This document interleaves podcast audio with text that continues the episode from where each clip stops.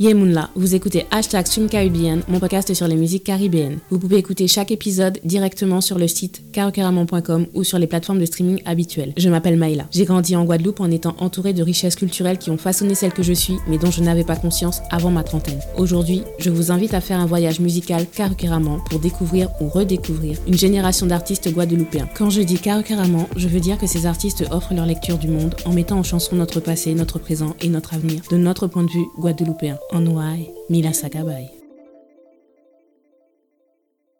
Maïla pour l'état civil, Patra sur les internets, et même Patra M pour éviter la confusion avec la chanteuse jamaïcaine Patra.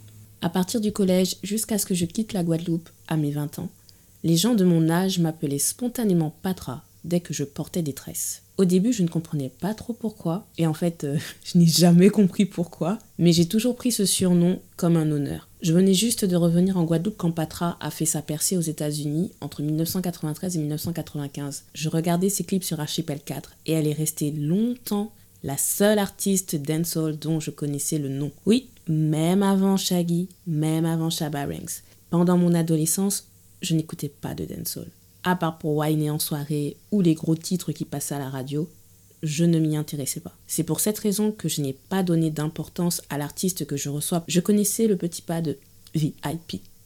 Je pouvais fredonner en galme. Mais à cette époque, on est au début des années 2000, je préférais vraiment ma pop RB à la B2K, Beyoncé ou Ciara. Au cours des 15 dernières années, il est un des rares artistes guadeloupéens dont les news de sortie musicale me parvenaient alors que je traversais ma crise identitaire et je ne supportais plus d'écouter de la musique guadeloupéenne. Je ne m'attendais donc vraiment pas à avoir un coup de cœur pour son plus récent album, Studio, sorti en 2021. Moi, j'avais gardé en tête l'image de l'adolescent, à la casquette sur le côté, en t-shirt double XL, jean baggy et qui donnait à mon moi adolescent la hantise d'être le programme de la semaine de quelqu'un. Mais là, c'est la voix d'un homme que j'ai entendu. C'est la voix d'un homme capable de chanter l'amour avec sensualité, même s'il ne veut pas être un lover à la Tyrese. J'ai entendu la voix d'un homme qui sait toujours faire la fête sur un dancehall bien lourd, mais qui peut aussi porter un message d'espoir et de résilience que n'importe qui peut écouter. En prenant le temps d'écouter sa discographie, je me suis rendu compte que sa zone de turbulence dans la vingtaine correspondait à celle que moi-même j'avais vécue. De Insoumis en 2007 au freestyle Reta en 2021, en passant par Français des Dom Tom, Lettre à Aimé Césaire, Gros Chiffre ou Aller, il n'a jamais dévié de sa vision d'entrepreneur artiste voulant mettre son art et son business au service de la Guadeloupe. Quand il a lancé son label indépendant Step Art Productions en 2008, il avait déjà pour ambition de se positionner dans le paysage audiovisuel pour faire rayonner notre culture sur la scène mondiale.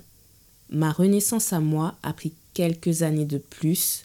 J'ai connu aussi quelques détours de plus. Mais ces deux ans de pandémie ont vraiment remis les choses en perspective. Et en attendant de me construire l'espace serein qui me convient à moi, rendez-vous dans le prochain épisode pour découvrir l'oasis de Mister.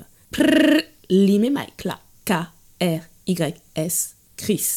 Merci d'avoir écouté cet épisode. Si vous êtes aussi intéressé par le cinéma caribéen, je vous invite à aller écouter mon podcast Caruqueraman, disponible aussi sur caruqueraman.com. Vous pouvez y lire également mes chroniques culturelles. Abonnez-vous à ma newsletter pour suivre mon actualité. Vous pouvez aussi me suivre sur les réseaux sociaux streamcaribbean ou caruqueraman sur Twitter. Likez, partagez et surtout Utilisez le hashtag StreamCaribbean. C'est un geste gratuit, mais qui peut donner beaucoup de visibilité à nos artistes si on le fait tous ensemble. On se voit à dans d'autres soleils.